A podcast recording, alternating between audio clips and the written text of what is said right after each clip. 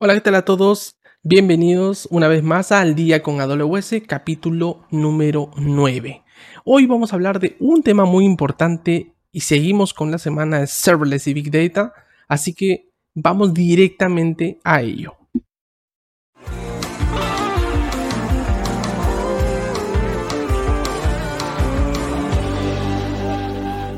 Hablemos ahora de Athena. ¿Sí? ¿Qué está sucediendo con Athena en el mundo de serverless y Big Data? Sucede que por ahí, por en noviembre del año pasado, se comenzó a usar el servicio de queries de Athena para acceso federado. ¿sí? El, digamos que es el Athena Query Federation, SDK. Esto nos servía para nosotros conectarnos de Athena hacia otras fuentes de datos u otros servicios de AWS, como por ejemplo conectarnos a un Redshift, conectarnos a un S3, eh, directamente desde un SQL Statement.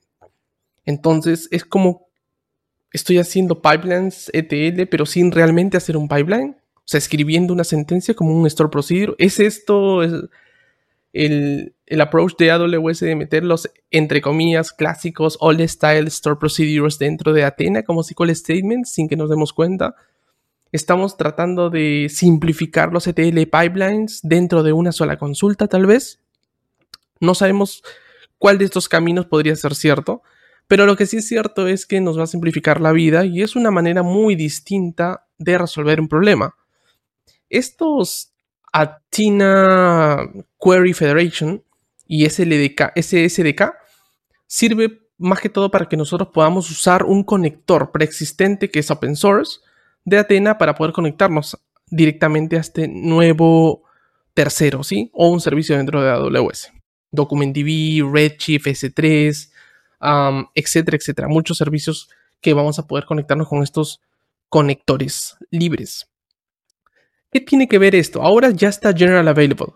O sea, ya no es, eh, digamos, durante el Reinvent del año pasado y en la quincena de noviembre que fue lanzado recién este SDK, eh, se comenzó a usar eh, los UDFs, que son los User Defined Functions, que permitían conectarnos por medio de funciones específicas que creábamos en Athena a estas nuevas fuentes de datos. Pero ahora ya está libre. Entonces, este nuevo servicio en Athena se llama los User Defined Functions, que están como un subservicio de Athena nativo.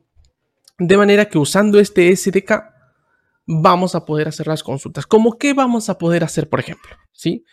Em, vamos a poder, eh, no sé, pues por ejemplo, eh, traer datos de una fuente que no estaba predefinida en nuestro esquema de Atina. No estamos haciendo una consulta y queremos traer datos de Dynamo, queremos traer datos de S3 adicionales.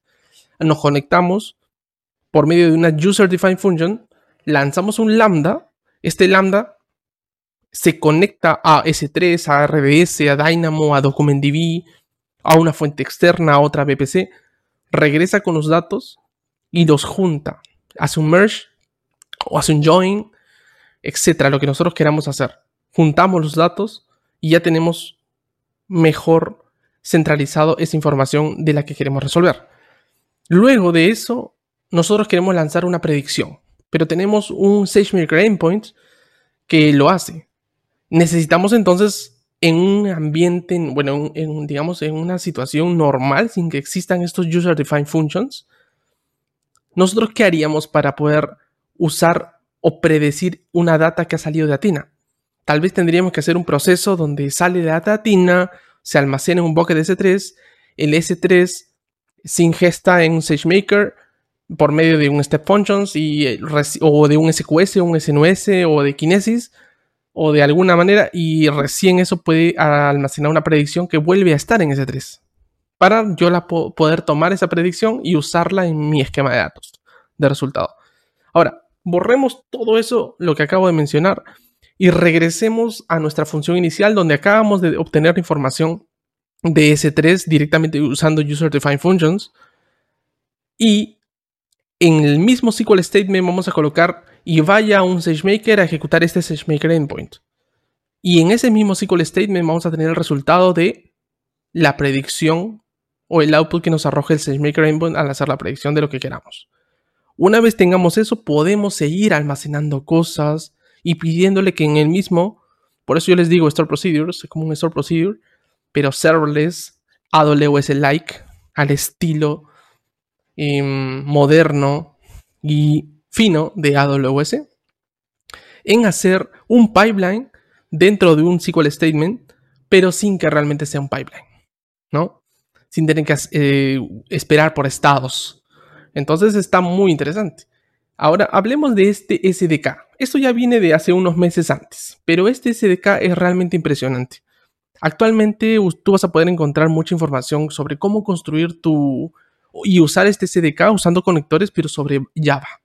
Pero no solamente, bueno, imagino que en tus próximos meses habilitarán otros lenguajes también. Esto más que todo se debe em, a que este SDK funciona internamente en Athena con Apache Arrow y siendo Apache Arrow el, un tipo ¿no? de formato columnar, eh, nos va a permitir obtener los datos y vamos a poder usarlos con diferentes lenguajes, no solamente con Java, ¿no?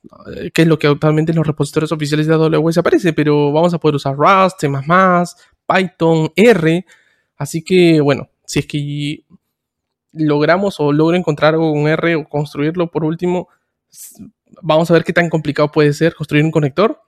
Em, está toda la información allí en los repositorios, se los dejo los enlaces.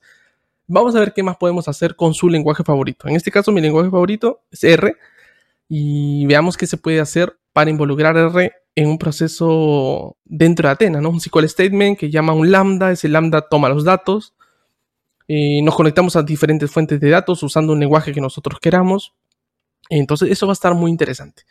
Antes lo podíamos ver como simples funciones o conectores al aire que sucedían, pero ahora sí es un subservicio nativo disponible y a nivel general. Así que veamos cómo nos ayuda, cómo transformamos, cómo empezamos a trabajar con estos, con esta nueva manera de, digamos, de conectar nuestras fuentes de datos, de alimentar nuestros procesos serverless en Big Data. esto nos cambia un poco cómo estamos arquitectándolo.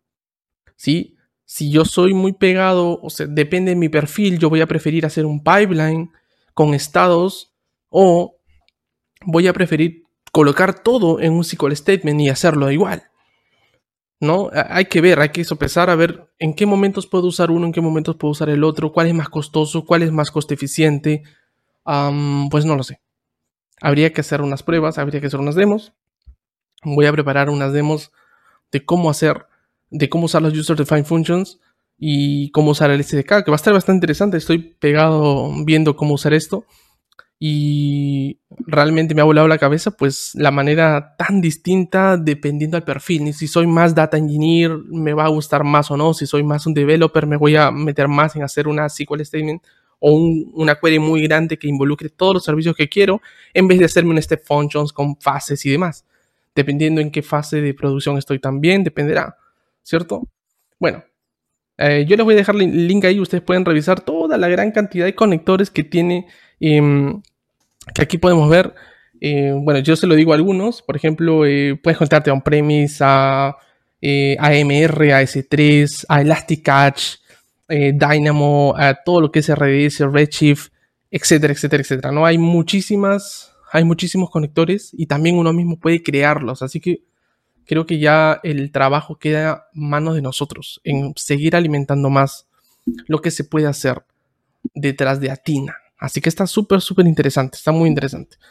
Bueno, eso es todo por ahora. Ha sido un episodio bastante corto, pero bastante útil el saber cómo vamos ahora a transformar nuestros pipelines de serverless.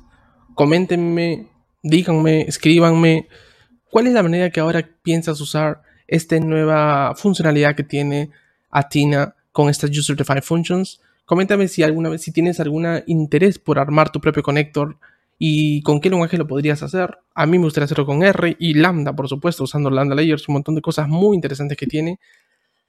¿Qué más podemos construir en serverless? ¿Tú creíste que ahí nomás podía quedar el serverless pipelines? No, sigue evolucionando y Atenas se reinventa una vez más. Sigue disfrutando del día con AWS. Yo soy Carlos Cortés y nos vemos hasta la próxima semana. Comparte, dale like y pues simplemente si no, disfruta de los episodios cada semana. Disfrútalo y ya nos vemos pronto. No se olviden que siempre tienen que estar al día con AWS. Bye bye.